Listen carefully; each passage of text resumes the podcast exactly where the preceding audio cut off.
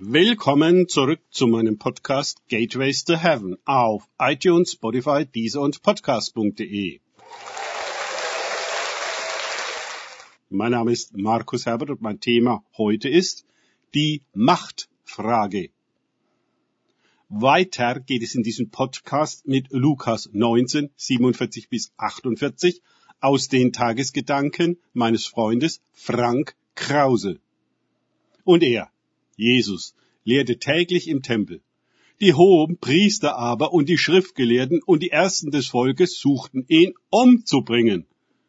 Und sie fanden nicht, was sie tun sollten, denn das ganze Volk hing an ihm und hörte ihm zu. Lukas 19, 47 bis 48.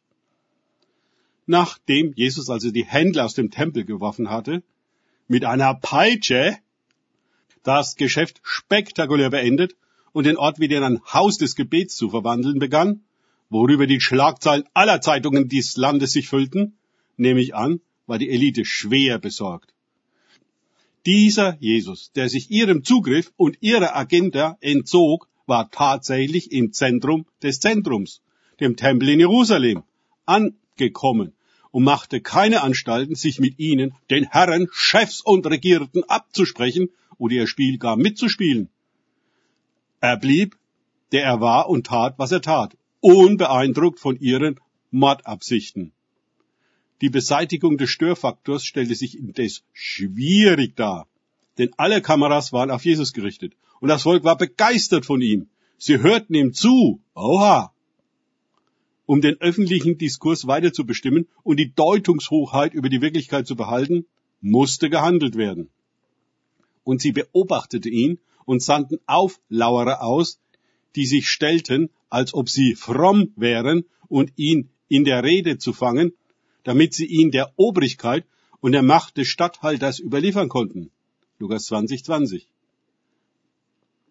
Dieses Prozedere hat sich bis heute nicht verändert ein paar V-Leute einschleusen, ein paar falsche Zeugen kaufen und den Gegner dann mit Anklagen überziehen. Genau. Und schon bald würde sich der Wind drehen und Jesus in Untersuchungshaft landen. Über die kurze Zeit der Predigt im Tempel sind uns im Lukas-Evangelium die Kapitel 20 und 21 überliefert.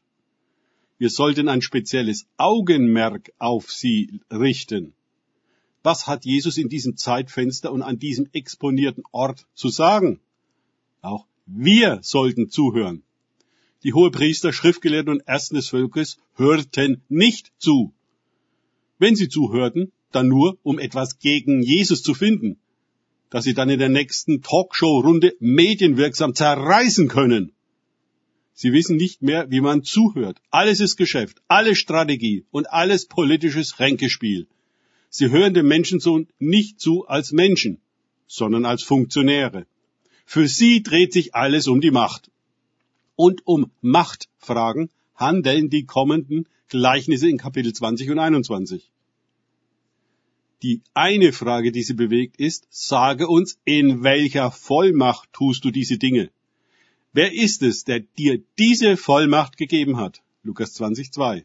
Auf gut Deutsch, Sie wollen wissen, in wessen Auftrag er handelt, welcher Geheimdienst, welche Agency ihn geschickt hat und ob damals nicht die Russen dahinter stecken. Ne, die gab's damals noch nicht. Naja. An so etwas wie Glaube, Hoffnung und Liebe denken die Funktionäre nicht mehr. Das ist kindisch und sentimental. Schlecht fürs Geschäft. Was für Naive, die noch an Märchen glauben. Dass Jesus gekommen ist, um zu suchen und zu retten, was verloren ist, das ist ein Plan, den die Zuständigen nicht nachvollziehen können. Dass es der Himmel ist, der ihn autorisiert, noch weniger. Er ist einfach so, wie er ist. Und darum redet er auch so, wie er ist und handelt entsprechend. Er ist echt und tut nicht nur so. Und wer zu ihm kommt, dem hilft er, auch echt zu werden und nicht nur so zu tun. Halleluja. Danke fürs Zuhören. Denkt bitte immer dran. Kenne ich es oder kann ich es? Im Sinne von erlebe ich es. Es sich auf Gott und Begegnung mit ihm einlassen, bringt wahres Leben und Echtheit. Gott segne euch und wir hören uns wieder.